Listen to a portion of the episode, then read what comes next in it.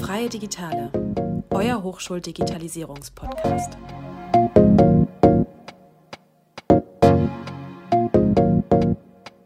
Herzlich willkommen zu Umgekrempelt. Ich bin Mandy und in den kommenden Folgen wollen wir uns hier in diesem Format mit dem Thema Change Management beschäftigen und coole Gespräche mit Gästen führen. Ja, Change Management, was ist das eigentlich? Fragen sich jetzt vielleicht ein paar von euch. Andere sind damit schon in der Berufswelt in Berührung gekommen oder ihr hattet das Thema schon mal in der Uni oder in der Schule.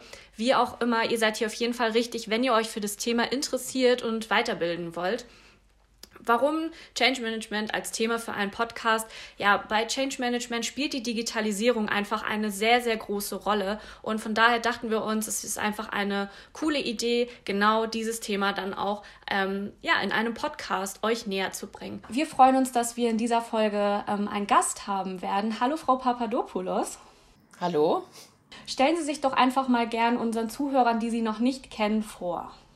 Ja, also mein Name ist Judith Papadopoulos. Ich bin an der Hochschule der Medien seit 2015, war vorher bei der BASF und habe Forschungskommunikation gemacht und bin jetzt im Studiengang Informationsdesign, da schwerpunktmäßig für crossmediales Texten und darüber hinaus vor allem für Themen ähm, der Forschungs-, Innovations- und Change-Kommunikation tätig, sowohl in der Lehre als auch in der Forschung dann sind Sie auf jeden Fall äh, schon mal die richtige Expertin für das heutige Thema.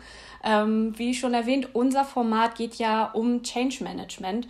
Und in dieser ersten Folge wollen wir einfach ähm, euch Zuhörer das ganze Thema ein bisschen näher bringen. Was ist eigentlich Change Management? Was gibt es für Herausforderungen?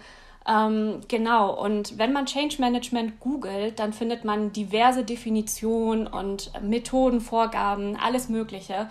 Aber jetzt einfach mal kurz und knackig runtergebrochen, Frau Papadopoulos, was, wie würden Sie Change Management in drei Wörtern beschreiben? Change Management in drei Wörtern. Ähm, ja, ähm, ich würde sagen, es ist Emotionsmanagement, es ist Sinnstiftung und es ist vor allem Kommunikation. Emotionsmanagement. Können Sie das noch ein bisschen genauer beschreiben, was Sie damit meinen? Ja, äh, bei Veränderungen, egal in welchem Kontext, also wir haben ja permanent irgendwelche Veränderungen in unserem Leben, äh, spielen ganz, ganz viele Emotionen mit. Das sind Ängste, die ganz starke Treiber sind. Das sind aber auch vielleicht Freude oder Neugierde. Und die Schwierigkeit im Change Management ist es, die verschiedenen Emotionen, die bei Menschen sehr unterschiedlich sein können, zu verstehen und nicht einfach zu ignorieren, sondern mit diesen Konstruktion, konstruktiv sich auseinandersetzen, damit zu arbeiten, um dann auch von der Emotion und der Motivation eine aktive Veränderung gestalten zu können. Da haben Sie ja schon so ein paar Herausforderungen angesprochen, gerade wenn es auch auf so eine emotionale Ebene geht. Gibt es da auch Ihrer Meinung nach weitere Herausforderungen in dem Bereich oder beschränkt sich das sehr auch einfach auf diese Emotionalität, auch gerade bei Mitarbeitern oder so? Oder gibt es da noch Sachen, wo Sie sagen, das ist auf jeden Fall auch noch eine große Herausforderung, wenn man an Change Management denkt? Ja, also ich glaube, die Emotionen sind das eine. Ich glaube, was man betrachten muss, ist den Menschen an sich. Also es fängt schon an, wenn wir Veränderungen planen. Also die Frage ist auch, warum verändern wir uns? Meistens sind es ja äußere Einflüsse oder Wirkungen, wie auch jetzt beim Thema Digitalisierung, ähm, die Corona-Krise, die natürlich äh, hier so einen Schub gerade äh, ausgelöst hat. Aber es sind ja immer sehr unterschiedliche Dinge, warum wir uns äh, verändern. Und bei dieser Veränderung, wenn wir die anfangen zu planen, wenn wir anfangen zu sehen, wir müssen etwas ändern, ähm, müssen immer die Menschen, die davon auch betroffen sind oder die auch später diese Veränderung mitgestalten müssen, müssen von Anfang an integriert werden. Also es hilft nichts, dass ein kleines Team sich irgendetwas überlegt, ohne die Menschen, für die diese Veränderung ist, im Blick zu haben. Wir kennen solche menschzentrierten Gestalt, äh, menschzentrierten Ansätze aus der Gestaltung, äh, Stichwort Design Thinking. Und ich glaube, da kann man sehr, sehr viel lernen, auch für dieses Change Management und den Umgang mit Veränderungen. Also von Anfang an schauen, äh, mit mit den Akteuren und denjenigen, die betroffen sind, diese Veränderung auch ähm, gestalten und auch ausrichten nach ihnen. Also ganz viel hängt da mit, mit Sinnstiftung auch drin. Also ich muss erstmal einen Sinn erarbeiten, eine Veränderung muss sinnvoll sein. Das ist die Frage nach diesem Warum, diese große Frage immer, warum soll ich überhaupt etwas tun? Und sie muss dann auch im Weiteren jeweils individuell ähm, konstruiert werden. Also dieser Sinn muss gestiftet werden und der ist sehr unterschiedlich. So Themen wie Digitalisierung sind extrem abstrakt ähm, und ich muss die in meine eigene Welt auch irgendwie einbauen und konkret machen. Was heißt das denn für mich ganz persönlich auch? Und das ist die große Herausforderung meines Erachtens im Change, das hinzubekommen, dass die Menschen eingebunden werden, aktiv eingebunden werden und diesen Sinn für sich auch stiften können, weil dann erst ähm, hat es eine Chance, dass so eine Veränderung auch gelebt wird und nachhaltig ist. Und das ist ein großer Teil ähm, Kommunikation, würde ich sehen, äh, darin sehen. Also das ist Kommunikationsarbeit. Also ähm, da sind wir ja eigentlich auch bei dem Thema ähm, Transparenz, dass das ein wichtiger Faktor ist, dass halt dieser ganze Prozess, was Sie auch schon gesagt haben, auch einfach, dass man die Leute von Anfang an mit ins Boot holt, dass man ähm, ja vielleicht auch direkt einfach sagt, worum es geht und was da auch für Herausforderungen auf ähm, die einzelnen Mitarbeiter auch ähm, zukommen werden. Und ähm, wie würden Sie denn sagen, ist da halt einfach so, gibt es da so ein Erfolgsrezept? Es ist immer leichter gesagt als getan, aber wie man halt am besten ähm, kommuniziert dann, also diesen Wandel auch einfach an die Mitarbeiter weitergibt und äh, gibt es da vielleicht auch irgendwelche Modelle oder Theorien, ähm, die in bestimmten Bereichen besonders gut funktionieren? Gibt es da irgendwelche Unterschiede, dass man jetzt sagt, man hat ein sehr großes Unternehmen, ähm, wo es viele verschiedene Hierarchien auch einfach gibt oder man hat ein kleines äh, Start-up, da gibt es vielleicht ja auch nochmal irgendwelche Unterschiede, was die Kommunikation betrifft, aber ja, wie, wie geht man da einfach am besten auch mit um? Also das ist ein sehr komplexes ähm, Thema und ich sehe darin auch noch einen großen Forschungsbedarf, also eine Forschung, die auch wirklich in der Praxis integriert ist. Das muss viel stärker verzahnt werden. Ähm, und es ist auch ein komplexes Thema an sich. Also ich glaube, wichtig ist äh, ein Kommunikationsverständnis, das sich von diesem Sender-Empfänger-Modell löst. Also es ist nicht damit getan, dass ich irgendwelche Informationen äh, an irgendeine Zielgruppe vermittle und dann der Meinung bin, sie haben jetzt alle Informationen und jetzt können sie doch äh, loslaufen und die Veränderung gestalten. Das ist ein sehr mechanisches Bild, das uns leider in vielen Bereichen prägt und auch die ganze Managementlehre leider auch sehr stark prägt. Ähm, das hat sehr viel mit Angst vor Kontrollverlust auch zu tun. Also wenn ich solche Veränderungsprozesse auch in der Kommunikation, aber auch vom strategischen her gestalte, was Hand in Hand geht auch, dann muss ich mich von dieser Kontrolle auch ein Stück weit lösen und mich öffnen, damit ich auch dem Raum gebe, was jetzt Mitarbeiter auch brauchen oder Personen, die betroffen sind von dieser, von dieser Veränderung. Und da ist natürlich bei der Kommunikation enorm viel gefragt. Also das ist, was Sie gesagt haben, mit Transparenz ist unglaublich wichtig. Die muss auch immer zeitnah sein, sie muss schnell sein, sie muss authentisch sein. Das sind so diese allgemeinen ähm, Anforderungen und Kriterien an die Kommunikation. Und sie muss äh, nach gewissen Aktivierungsintensitäten gestaltet werden. Das heißt, ich habe in der Veränderung unterschiedliche Phasen, äh, was ich auch erreichen will. Ich habe am Anfang mehr so eine Informationsphase, ich muss erst die Informationen geben, dann möchte ich aber auch, dass ein Verständnis entsteht und dass auch eine Überzeugung entwickelt wird, die dann auch zu diesem, diesem Handeln überführt. Und es ist ja ein ganz starker Change auch im Kopf, den man schaffen muss. Also das sind ja ich muss Muster durchbrechen, die ich eigentlich kenne, muss neue lernen, muss den Sinn stiften, was wir vorhin hatten.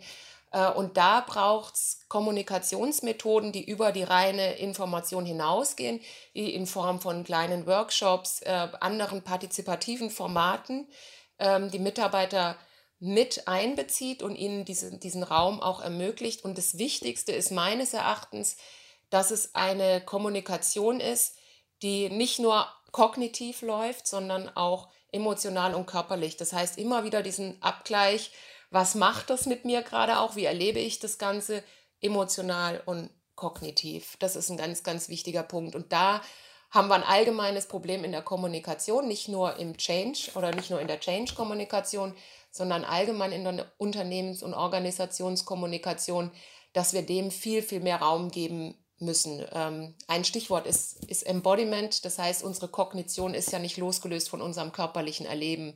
Und da gibt es Ansätze, wie ich das, ähm, also das sind Methoden, das sind Techniken, das sind also Workshop-Methoden und Techniken, die ich anwenden kann, ähm, um den Mitarbeitern die Möglichkeit zu geben, diesen Sinn zu stiften und diese Veränderung aktiv auch zu gestalten. Da sagen Sie es ja auch gerade eigentlich schon, ähm, halt Mitarbeitern auch einen Sinn zu geben und jetzt auch als Führungskraft auch einfach mal ja so ein bisschen die Zügel lockerer zu lassen und auch ein bisschen vielleicht die Mitarbeiter ein bisschen machen zu lassen, mehr machen zu lassen.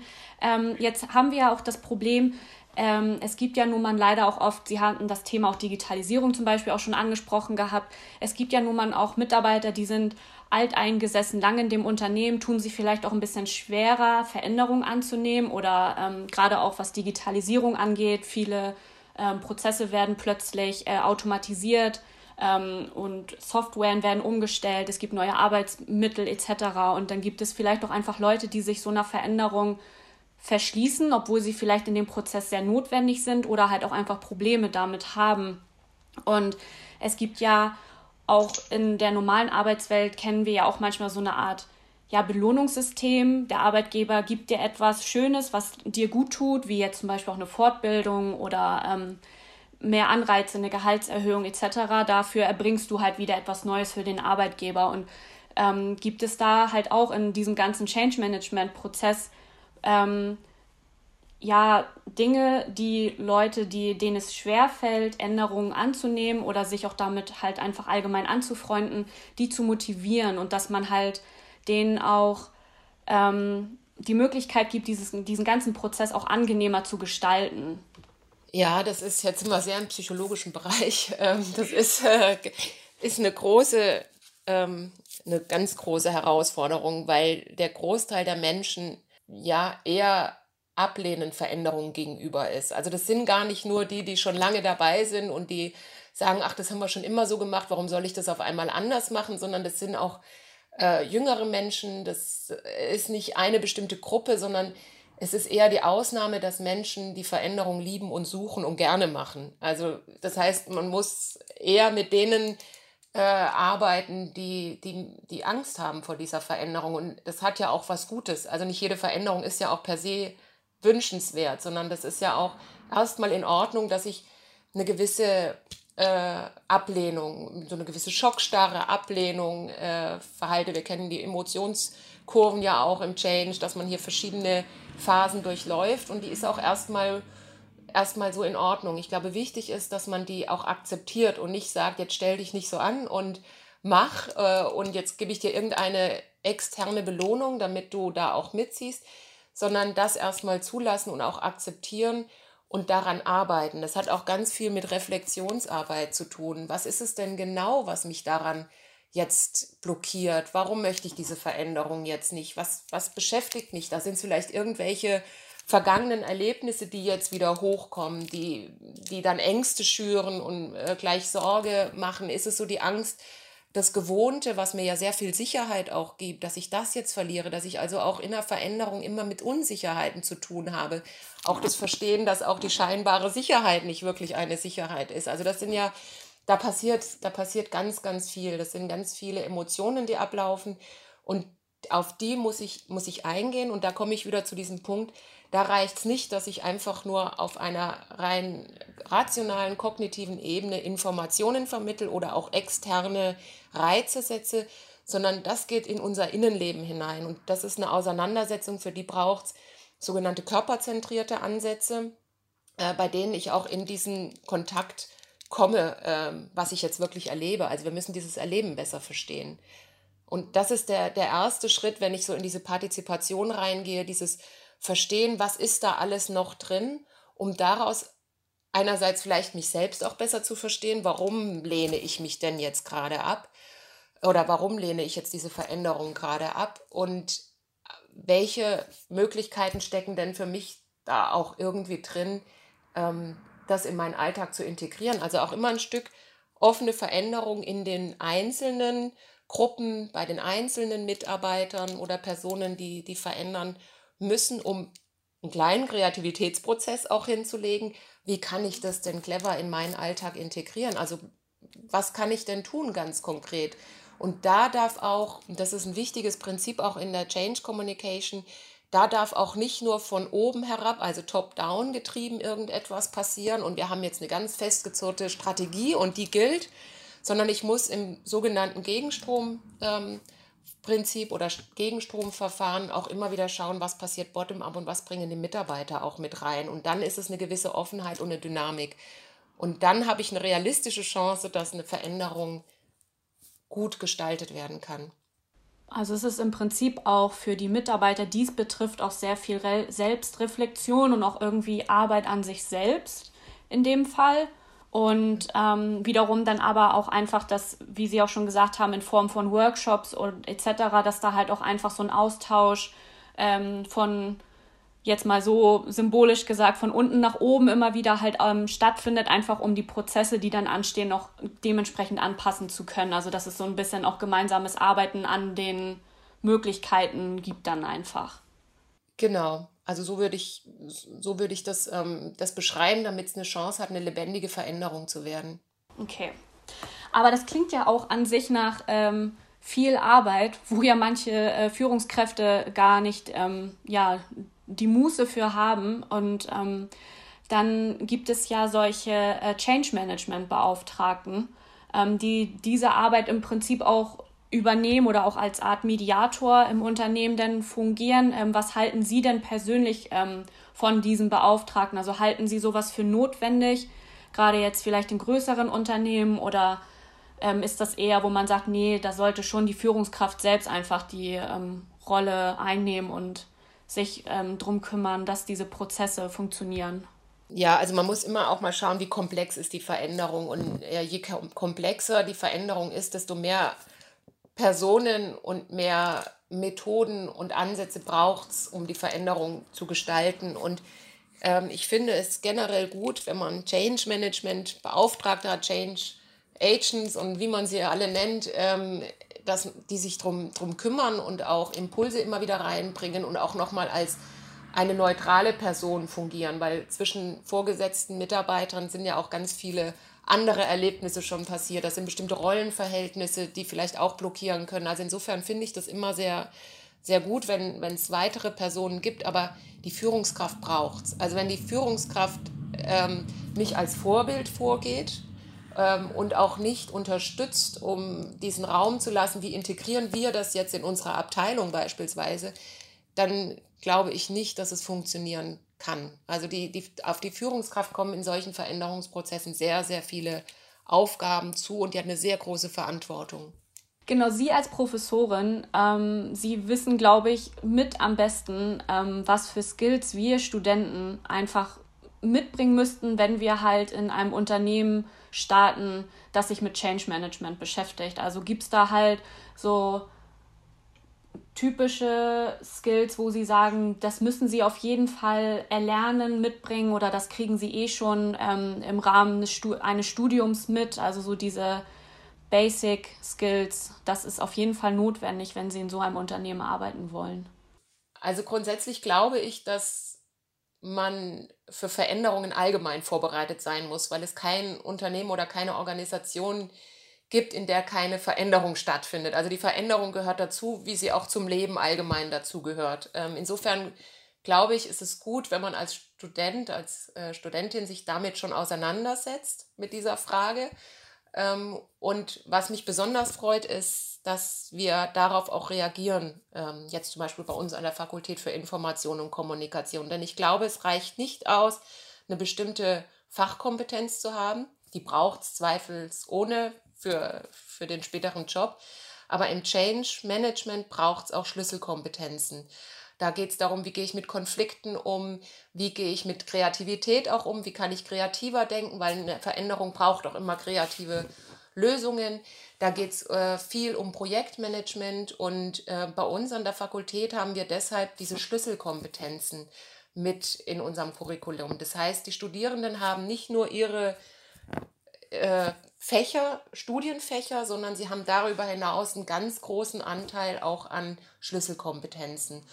Und die haben wir bewusst so zusammengestellt, ähm, die Schlüsselkompetenzen mit den Fachkompetenzen, also dieses gesamte Konzept, damit unsere Studierenden, wenn sie die HDM verlassen, auch gut in solchen veränderten Situationen sich zurechtfinden, also dass sie gut mit Veränderungen umgehen können.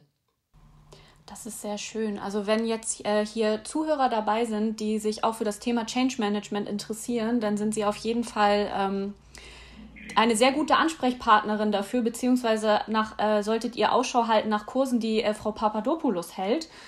Ähm, und dann kommen wir tatsächlich auch schon zum Schluss und zwar ähm, Ihr Highlight der Woche in Sachen Digitalisierung. Ich meine, in Zeiten von Corona ist das jetzt äh, ja ein großes Thema.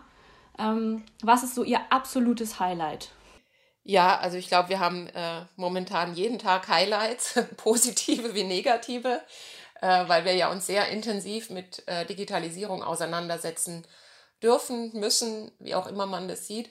Mein Highlight ähm, ist das Kollaborationstool Padlet. Ich liebe diese Pinnwand und es war diese Woche wieder wunderbar im Projektteam gemeinsam an einer digitalen Pinnwand zu arbeiten, obwohl man doch so weit entfernt voneinander ist. Also über so ein Tool in Echtzeit vernetzt, kreativ zu denken, hatte etwas Magisches. Sehr schön. ja, dann äh, vielen Dank auf jeden Fall, dass Sie sich die Zeit genommen haben. Äh, wir hoffen, Sie hatten auch ein bisschen Spaß und ähm, haben ja uns alle gut jetzt ins Thema Change Management eingeführt.